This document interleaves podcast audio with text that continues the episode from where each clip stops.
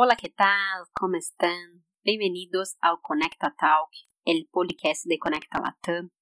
Mi nombre es Renata Covos de Conecta y en ediciones anteriores hablamos del tráfico de red, del impacto del 5G en este momento actual de COVID y hoy vamos a hablar del uso de TICs durante la pandemia y la nueva realidad. Para esto invitamos a Galo Procel, que actualmente es coordinador técnico de títulos habitantes en la Agencia de Regulación y Control Arcotel Ecuador. Galo, muchas gracias por su disponibilidad. Bienvenido. Buenos días, eh, muchas gracias Renata también por la invitación y pues bueno, aquí estamos listos para poder aportar un granito de arena con el quehacer de, que nos apasiona de las telecomunicaciones en, en la región. Perfecto, muchas gracias. Galo, por favor, nos cuenta un poquito. ¿Cuál es la importancia de las TICs en este momento? Nos cuenta un poquito. Bueno, podría decir que la importancia de la comunicación medida por las TICs en la sociedad actual es enorme, eh, ya que afecta a sectores como la educación o las relaciones. Por ejemplo, afecta a nuevos estilos de aprendizaje y de educación, al cuidado de la salud, a nuevas formas de socializarse entre otros, etc. La trascendencia de las TICs no puede ser delimitada debido a la naturaleza dinámica de los conceptos, métodos y aplicaciones que abarca, los cuales permanecen en constante evolución. Las TICs interfieren en casi todas las facetas de la vida cotidiana y se han convertido en una de las más importantes prioridades en la educación formal e informal, inclusive.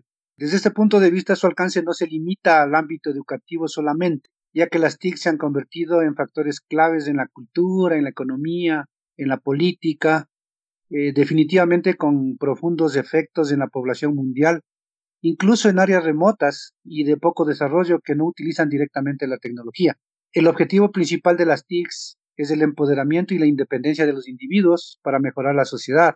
La revolución tecnológica ha modificado profundamente muchos aspectos de la vida cotidiana, facilitando la comunicación, la socialización y el desarrollo de relaciones a distancia. Sin embargo, eh, es necesario reflexionar sobre cómo el comportamiento y los valores y las competencias de los individuos, de las organizaciones y las sociedades pueden ser influenciadas, manipuladas o direccionadas por esta tecnología. Cuidado con este tipo de situaciones que se pueden eh, presentar. Por ejemplo, eh, al examinar las nuevas generaciones y las TIC, eh, es imposible pasar por alto el hecho de que los jóvenes de hoy habitan simultáneamente múltiples mundos. Muchos jóvenes desarrollan sus identidades en sus dormitorios, charlando en sus computadores personales, en sus teléfonos smartphones, en sus tablets, etc. Los jóvenes de hoy se enfrentan a una cultura mediática global que representa una fuerza unificadora, un tipo de pedagogía cultural que les enseña a consumir y actuar. ¿Qué pensar, qué sentir, qué creer, qué temer, qué desear? La cultura influenciada por las TICs crea un entorno en el que los modos tradicionales de socialización se alteran y al menos en una medida se sustituyen por otros nuevos. En el mundo actual, las TICs constituyen una fuerza de socialización potencialmente más poderosa que el hogar o que la misma escuela. Y bueno, realmente podríamos hablar de, los diferentes ámbitos en donde ha irrumpido el uso de las TICs de, una manera pues avasalladora, sobre todo ahora mismo que estábamos pasando esta pandemia. Eh, nos ha tocado reaprender sobre la marcha. No estábamos preparados en muchos temas y hemos tenido que eh, utilizar eh, o hacer el uso de las TIC más bien para poder eh, beneficiarnos y poder salir adelante con esta nueva realidad. Perfecto.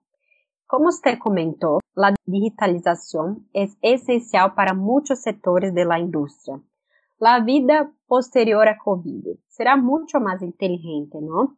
¿Cuáles son las lecciones aprendidas, Galo? ¿Qué puede decir a nosotros que, están haciendo, están aprendiendo, ¿no?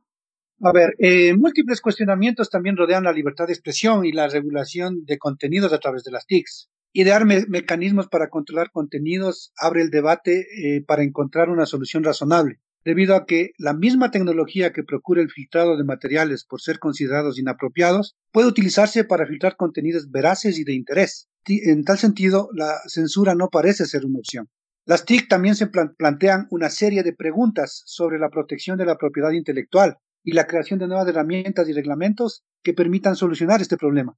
El notable poder de las TICs ha generado una considerable preocupación por la privacidad, tanto en el sector público como en el privado. Las reducciones en el costo del almacenamiento de datos y el procesamiento de la información hacen probable que aficionados a la informática puedan recolectar datos detallados sobre todos los ciudadanos.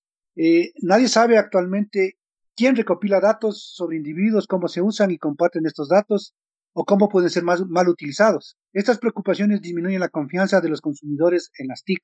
Las TIC tienen numerosos impactos económicos, políticos y sociales en la vida moderna y requieren una seria investigación de las ciencias sociales para manejar sus riesgos y peligros. Eh, a medida que la tecnología de la información y la comunicación se ha vuelto más sofisticada, también se ha vuelto más económica y accesible. Ya no se requieren complejos conocimientos técnicos en computación para utilizarlas. Los productos disponibles ofrecen a los no expertos la oportunidad de aprovechar las TIC para crear nuevas redes de conocimiento e información. La forma de comunicarse y buscar conocimiento desde este punto de vista pues se ha transformado.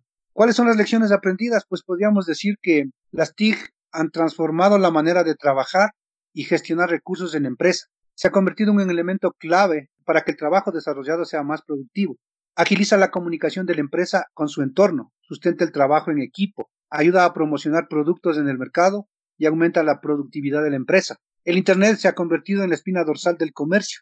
Ha experimentado un vasto crecimiento dando apertura a nuevas industrias, eh, reconfiguración de empresas ya existentes. Gracias a esto se puede realizar una comunicación asertiva por medio de diversas redes sociales. El comercio electrónico se ha convertido en algo fundamental para cualquier empresa. En la actualidad, la gran mayoría de empresas venden a través de Internet. No es suficiente con aplicar las tecnologías en las empresas, sino que éstas tendrán que examinar qué tipo de tecnología requiere y su funcionamiento, además de si provocaría efectos en la empresa, puesto que las tecnologías no provocan el mismo efecto en todas las empresas sino que depende del sector, del tamaño, etcétera. Y es por este motivo que es importante para los empresarios tener conocimientos sobre las nuevas tecnologías de la información y comunicación. Perfecto, qué bueno. ¿Y cómo usted ve el despliegue del 5G afectado por COVID este año? ¿Cómo, ¿Cómo ve todo esto? La presente crisis económica y sanitaria ha impactado de manera multisectorial, resultando en incertidumbre y una prolongada pausa de la actividad económica, entre muchos otros efectos.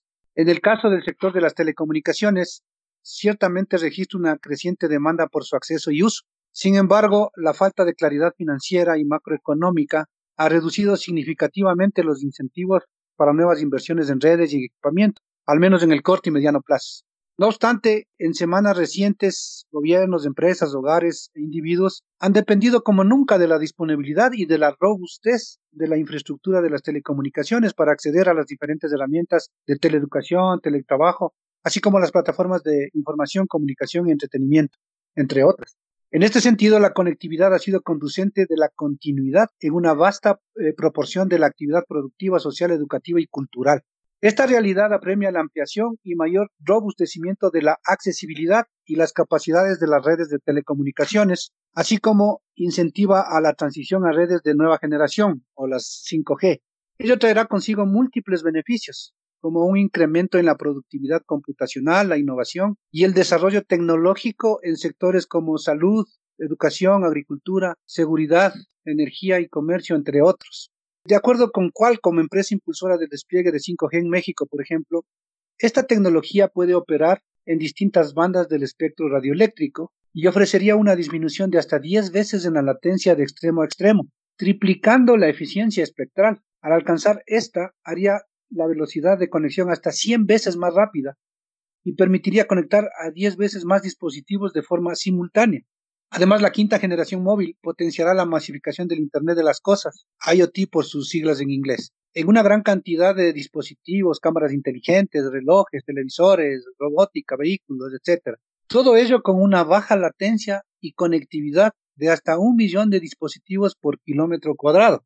Al revisar la situación coyuntural de los países de la región, se identifica un aplazamiento en la licitación de frecuencias del espectro radioeléctrico, en la adquisición y aprovisionamiento de equipamiento, y consecuente despliegue de las redes de 5G provocado por, la crisis del COVID-19, lo que amerita una revisión de las hojas de ruta y estrategias sectoriales para reencauzar, acelerar y asistir los esfuerzos para la efectiva transición tecnológica en los próximos años. En Ecuador, por ejemplo, se tiene previsto despejar la banda de 3.5 gigas en el presente año y valorarla en el próximo para posteriormente pensar en licitar dicha banda de acuerdo con la estrategia Ecuador Digital, que es una política pública emanada por el ente rector de telecomunicaciones, el Ministerio de Telecomunicaciones en el Ecuador. Podríamos eh, preguntarnos qué es el 5G. Pues el 5G es una red móvil inalámbrica que se desplegó en 2019 para aumentar la potencia de las telecomunicaciones y la conectividad móvil. Funciona a una frecuencia de onda más alta que sus predecesoras 3G o 4G para permitir manejar un volumen de datos mayor y más rápido. Hemos eh, escuchado eh, últimamente teorías conspirativas en el sentido de que se dice que 5G es perjudicial para la salud.